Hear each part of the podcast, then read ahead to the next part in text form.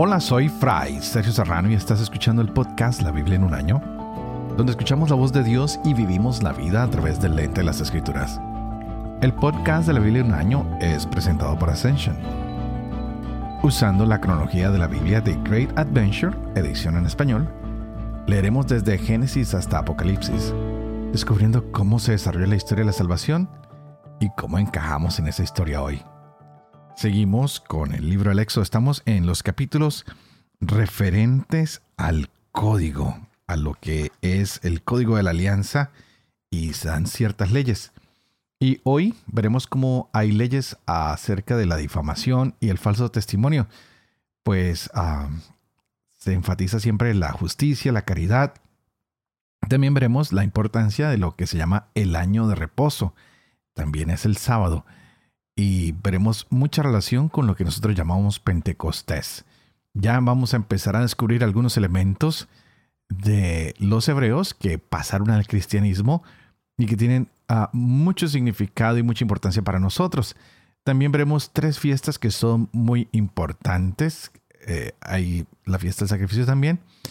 Y aparece un ángel. Hay una promesa con un ángel. Siempre surge la pregunta de quién es ese ángel. Bueno, ya veremos si se nos da la respuesta o no. Estas normas que veremos hoy nos advierten que debemos ser cuidadosos con lo que decimos, pues es una regla que nos pide Dios, es una regla de conducta divina. Y un chismoso actuando entre la gente puede ser tan peligroso como un asesino. A veces no nos damos cuenta, pero matamos a las personas con nuestros comentarios. Yo siempre le digo a los niños, cuando le quitamos las plumas a una gallina, es difícil ponérselas otra vez. No le quedan igual. Cuando atentamos con comentarios ante la dignidad de una persona, después de que ha perdido esa dignidad, pues ya no va a ser igual. Así nos retractemos de lo dicho antes. Así que estas reglas van a mostrarnos un poco acerca del noveno mandamiento y de la necesidad de actuar con justicia, ser imparciales en las cortes. Y los israelitas siempre se preocupaban para que hubiese un testigo que fuera veraz, no por cualquiera. Y esto pasó a nosotros y vemos como en los romanos la justicia eh, se interpreta con una mujer que tiene vendados los ojos, porque no se puede ah, ayudar ni al pobre ni al rico. La justicia tiene que ser imparcial, por eso sostiene una balanza, pero también tiene una espada que dice que cuando se pronuncia la sentencia, pues se tiene que ejecutar el castigo. Y con la balanza, pues ya sabemos que tenemos que ser imparciales y no pueden haber favoritismos. Tantas cosas hermosas que se nos vienen en estas lecturas. ¡Wow! No sé si estamos preparados. Yo cada día trato de prepararme más. Es más, oro y le pido al Señor que me ayude para que pueda entender, para que pueda no solo entender, sino hacer que esta historia de la salvación sea parte de, mi vida hoy. Hoy estaremos leyendo Levítico, que también trae algunos regalos para nosotros, y el Salmo 77. Este es el día 41. Empecemos.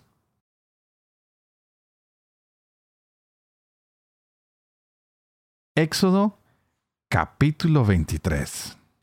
No levantes falsos rumores ni te confabules con el malvado para dar testimonio injusto. No te dejes arrastrar al mal por la mayoría, ni declares en un proceso siguiendo a la mayoría en contra de la justicia. Tampoco favorecerás al pobre en su pleito. Si encuentras el buey de tu enemigo o su burro extraviado, se lo llevarás. Si ves el burro del que te aborrece caído bajo la carga, no te desentiendas de él. Préstale tu ayuda. No tuerzas el derecho de tu pobre en su pleito. Evita las causas engañosas, no causes la muerte del inocente y del justo, ni absuelvas al malvado. No aceptes sobornos, porque el soborno ciega a los perpicaces y pervierte las causas justas. No primas al forastero. Ya saben lo que es ser forastero, porque forasteros fueron ustedes en el país de Egipto. Durante seis años sembrarás tu tierra y recogerás la cosecha, pero el séptimo la dejarás descansar. En barbecho para que coman los pobres de tu pueblo y lo que sobre lo comerán los animales del campo. Harás lo mismo con tu viña y tu olivar. Durante seis días harás tus faenas, pero el séptimo descansarás para que se reposen tu buey y tu burro, y tengan un respiro el hijo de tu esclava y el forastero. Guarden todo lo que les he dicho.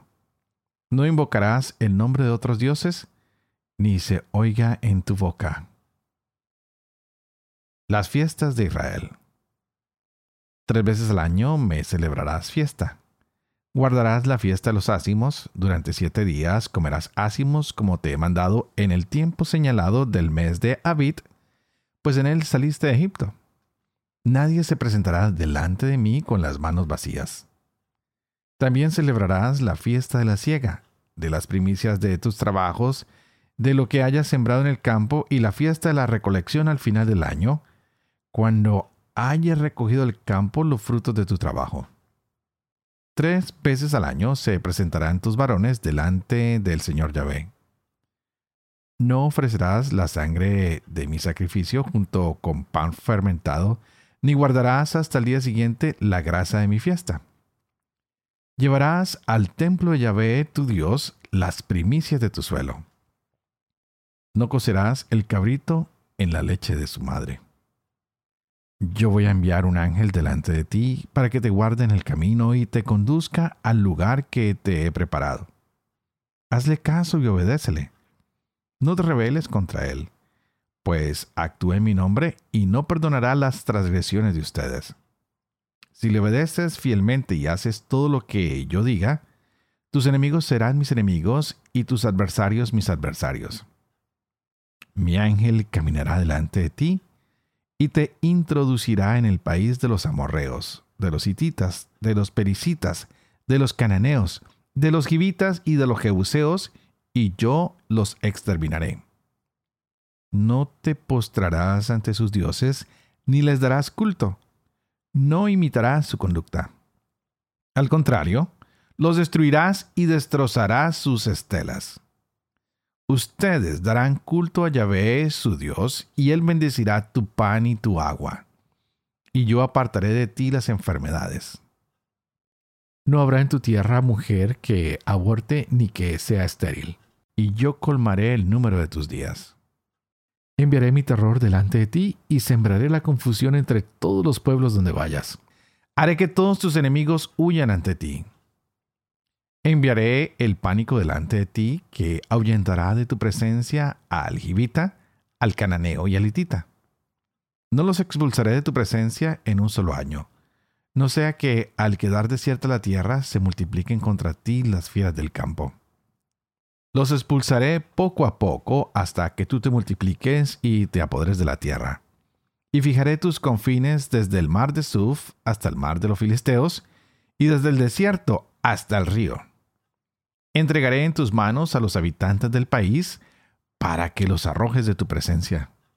No pactes con ellos ni con sus dioses. No habitarán en tu país, no sea que te hagan pecar contra mí, pues dando culto a sus dioses, caerías en un lazo.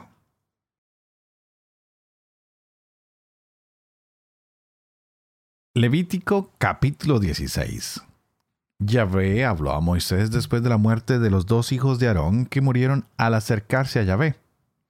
Dijo Yahvé a Moisés, Di a tu hermano Aarón que no entre en cualquier fecha en el santuario que está al otro lado del velo, ante el propiciatorio que está encima del arca, no sea que muera. Pues yo me dejo ver en la nube encima del propiciatorio. Solo en estas condiciones podrá entrar Aarón en el santuario con un novillo para el sacrificio por el pecado y un carnero para el holocausto. Se revestirá con la túnica sagrada de lino. Se pondrá los calzones de lino, se ceñirá la faja de lino y se cubrirá con la tiara de lino. Estas son las vestiduras sagradas que se revestirá después de haberse lavado. Recibirá de la comunidad de los israelitas dos machos cabríos para el sacrificio por el pecado y un carnero para el holocausto. Aarón ofrecerá su novillo por el pecado como expiación por sí mismo y por su casa. Tomará los dos machos cabríos y los presentará ante Yahvé a la entrada de la tienda del encuentro. Echará la suerte sobre los dos machos cabríos, uno para Yahvé y otro para Azazel. Presentará el macho cabrío que haya caído en suerte para Yahvé y lo ofrecerá como sacrificio por el pecado. El macho cabrío que haya caído en suerte para Azazel, lo colocará vivo delante de Yahvé para hacer sobre él la expiación y echarlo al desierto para Azazel. Aarón ofrecerá su novillo por el pecado para hacer expiación por sí mismo y por su casa, y lo inmolará. Tomará después un incensario lleno de brasas tomadas del altar que está ante Yahvé, y dos puñados del incienso aromático en polvo para introducirlo detrás del velo. Pondrá el incienso sobre el fuego delante de Yahvé, para que la nube del incienso envuelva el propiciatorio que está encima del testimonio, y así él no muera. Tomará luego la sangre del novillo, rociará con su dedo el lado oriental del propiciatorio, y con su dedo hará siete aspersiones de sangre delante del propiciatorio.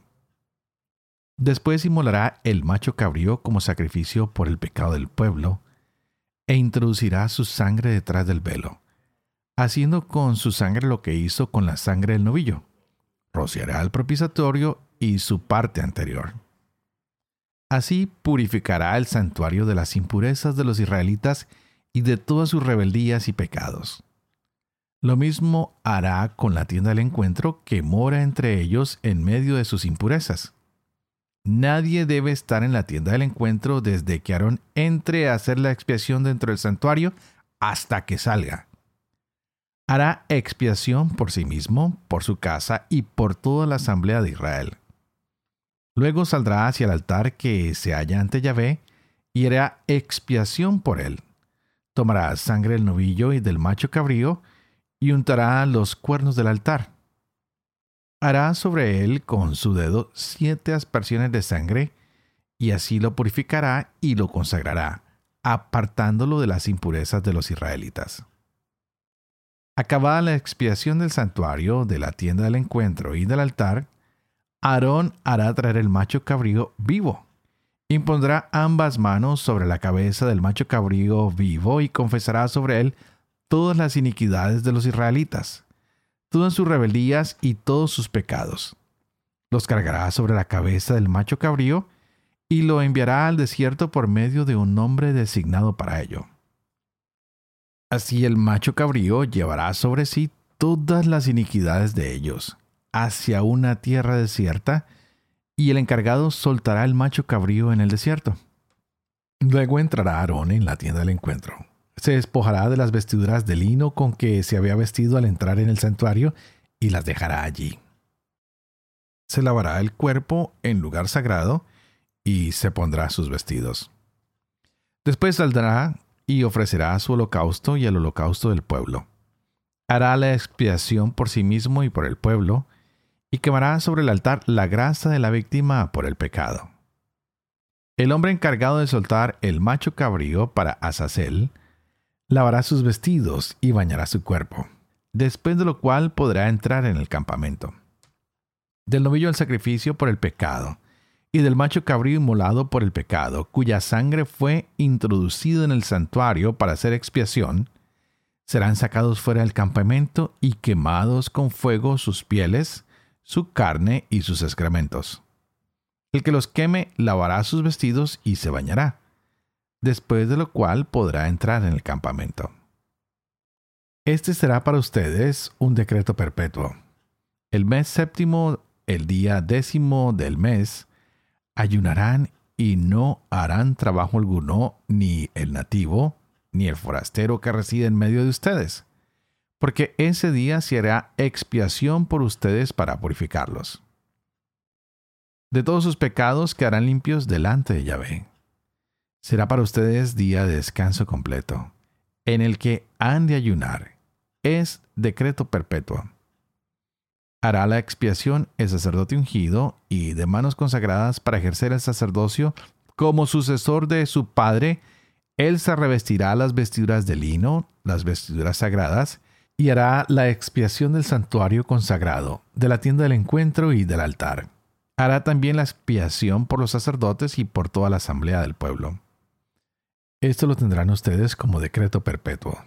Hacer la expiación por los israelitas por todos sus pecados una vez al año.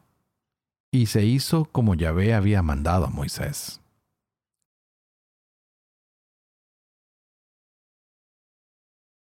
Salmo 77 del maestro de coro, Yedutun, de Asaf, Salmo. Mi voz clama a Dios, mi voz al Dios que me escucha. En el día de la angustia busco al Señor. Tiendo por la noche mi mano sin descanso. Mi ser se resiste a dejarse consolar. Me acuerdo de Dios entre gemidos, medito y mi espíritu desmaya. Retienes los párpados de mis ojos, turbado estoy sin poder hablar. Pienso en los días de antaño, los años remotos. Recuerdo. Por la noche musito en mi interior, medito y se pregunta mi espíritu. ¿Nos desechará para siempre el Señor? ¿Dejará de sernos propicio? ¿Se ha agotado para siempre su amor? ¿Se quedarán sin su palabra en el futuro? ¿Habrá olvidado Dios su clemencia o habrá sellado con ira a sus entrañas? Y me respondo, esta es mi pena. Ha cambiado la diestra al Altísimo. Me acuerdo de las gestas de Yahvé. Sí, recuerdo tus antiguas hazañas. Medito en toda tu obra, pienso en tus maravillas. Oh Dios, que es santo tu proceder. ¿Qué Dios es tan grande como Dios? Tú eres el Dios que obra maravillas, que mostraste tu poder entre los pueblos, rescataste con tu brazo a tu pueblo, a los hijos de Jacob y de José. Te vieron, oh Dios, las aguas, las aguas te vieron y temblaron, también los abismos se agitaron. Las nubes derramaban sus aguas, descargaban su trueno los nublados, tus rayos iban y venían. Rodaba el estruendo de tu trueno, tus relámpagos alumbraban el orbe. Se agitaba y temblaba la tierra. Tu camino discurría por el mar, por aguas caudalosas tu sendero, y nadie descubría tus huellas. Como un rebaño guiabas a tu pueblo, de mano de Moisés y Aarón.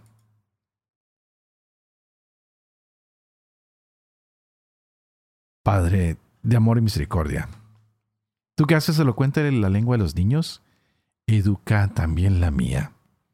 Infunde en mis labios la gracia de tu bendición, Padre, Hijo y Espíritu Santo, y a ti te invito para que juntos pidamos ese Espíritu Santo, el cual puede abrir nuestra mente y nuestro corazón para que nos podamos gozar hoy en esta palabra de Dios que se nos ha proclamado. Y continuamos con esta historia tan hermosa que es la historia nada más y nada menos que de nuestra salvación. Y hoy llegamos a momentos muy interesantes donde podemos descubrir a un Dios que es eternamente misericordioso, que permite que nosotros podamos limpiarnos de nuestros pecados, que podamos hacer sacrificios que nos ayuden a nosotros para descubrir su amor y su misericordia. Y es por eso que escuchamos todos estos sacrificios que, wow, a veces no son los más interesantes, porque por lo menos a mí, toda esa sangre, todos esos sacrificios animales, digo yo, ah, no estoy seguro si los pudiera hacer el día de hoy. Pero Dios sigue insistiendo a su pueblo que haga estas cosas, el pueblo lo hace y con eso encuentra favor de Dios. También quisiera que miráramos un poquito las palabras del Salmo de hoy. Son extremadamente hermosas que no podemos nosotros olvidar las maravillas que Dios ha hecho desde antaño. No podemos olvidar que Dios ha tenido un santo proceder para con nosotros y que nos ha demostrado que Dios es el más grande entre todos los dioses, es decir, es el único, porque es el único que ha obrado maravillas, que nos ha mostrado su poder y que nos ha rescatado entre los pueblos. Es lo que dicen los hebreos y tal vez tú y yo podemos decir lo mismo. Tenemos un Dios que es maravilloso, que nos ha venido ayudando todo el tiempo y que a veces decimos, wow, ¿dónde está ese Dios? Y está ahí al lado nuestro, está dándonos la mano, está siempre acompañándonos y simplemente a veces no nos hemos dado cuenta que está tan cerca, tan cerca. Y hoy vemos que Dios empieza a mostrar su amor y su misericordia por su pueblo. Y les dice, está bien que trabajen, está bien que hagan cosas, pero también está bien que descansen que dejen un poquito para el descanso. No que sean perezosos y no hagan nada, no, pero que sí hagan un poco de descanso, porque Dios entiende que todos trabajamos y necesitamos ese momento y hay que tomar momento nosotros y nuestros servidores, la servidumbre. Dice que también el forastero y los locales deben descansar, o sea, la ley aplica para todos los hombres. No podemos pensar que solo es un bien para mí, sino, no, todo lo contrario. Es para todos los hombres que viene el descanso y es una manera de honrar a Dios cuando descansamos. Y tal vez tú y yo tenemos que hacer caso a esas palabras porque a veces no damos descanso a nuestra vida.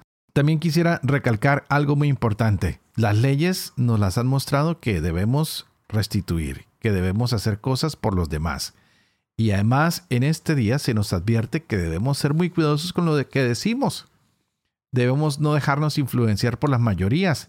Debemos dejarnos influenciar por la voluntad de Dios, que es la única que nos tiene que guiar, que nos tiene que mostrar lo que es importante. Por eso para los israelitas se establecen tres fiestas que son muy importantes. Ah, y todos deben participar en estas celebraciones. Primero es la fiesta de la Pascua, que les va a recordar a ellos que han tenido la protección divina durante la última plaga y de esa manera salieron apresurados de Egipto y por eso van a después de, de, esa fiesta celebrar siete días en los que van a comer pan sin levadura. También está la famosa fiesta de la ciega que es llamada la fiesta de las semanas y que se celebra por siete semanas y llegado el día 50 pues hay una gran fiesta que después en el Nuevo Testamento se va a llamar la fiesta de Pentecostés. Y por eso decía al principio que hay una, empezamos a ver la relación de nuestra Pascua, de nuestro Pentecostés, porque lo hemos heredado de ellos. Y la tercera fiesta que se les pide a ellos que celebren es la fiesta de las cosechas, que también se llamó la fiesta de los tabernáculos. Y con esto cada uno tenía que ofrecerle a Dios sus primicias, sus cultivos. ¿Qué, qué le estás ofreciendo tú a Dios? A veces ah, hay gente que se gana su primer cheque y lo enmarca, o su primer dólar, o su primer peso, o lo que sea, cualquiera que sea tu moneda. Pero ¿qué le has ofrecido tú al Señor? ¿Qué les, les has ofrecido de tu trabajo? ¿Qué le quieres ofrecer? Hay, que guardar algo para el Señor también. Así que ah, hoy hemos visto tantas cosas hermosas que los israelitas no se deben conectar con pactos absolutos con los dioses que hay en otros países, que Dios los va a guiar por esos países, pero que ellos no pueden entrar en relación con esos dioses, porque al contrario, tienen que mostrarle a esa gente que Dios es el verdadero Dios.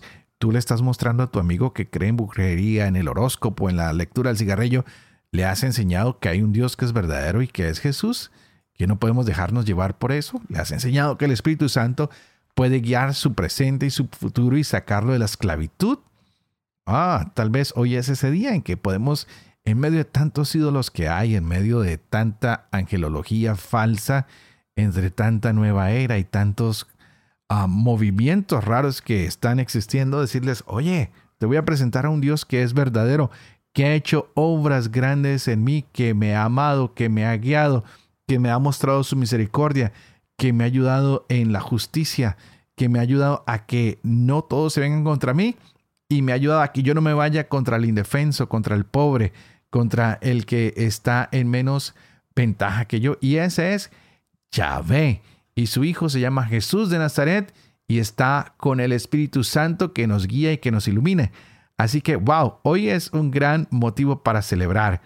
Y cuando se cumpla el tiempo de Dios, nos daremos cuenta que hemos obrado con justicia y con amor, así como obró Dios quien con justicia y con amor nos envió a su Hijo Jesucristo. Y con él nos mostró cómo se llevaría la cruz y cómo podríamos también limpiarnos de nuestros pecados. Por tal motivo, Jesucristo hoy en día es el único que está autorizado para proclamar que Él es el camino, la verdad y la vida, y que nadie puede ir al Padre si no es por Él. El nuevo Cordero que se inmola por nuestros sacrificios, el Cordero que fue enviado a cargar con nuestros pecados, con esa cruz, que lo entregó todo hasta la última gota de su sangre, para que tú y yo seamos redimidos, para que tú y yo Dejemos los falsos dioses y le digamos, eres tú Jesús quien vive y eres tú el centro de mi vida y tú eres la fuerza que me motiva y gracias a ti seguiré la ley de Dios porque esa ley me ha redimido y me ha limpiado de mi pecado.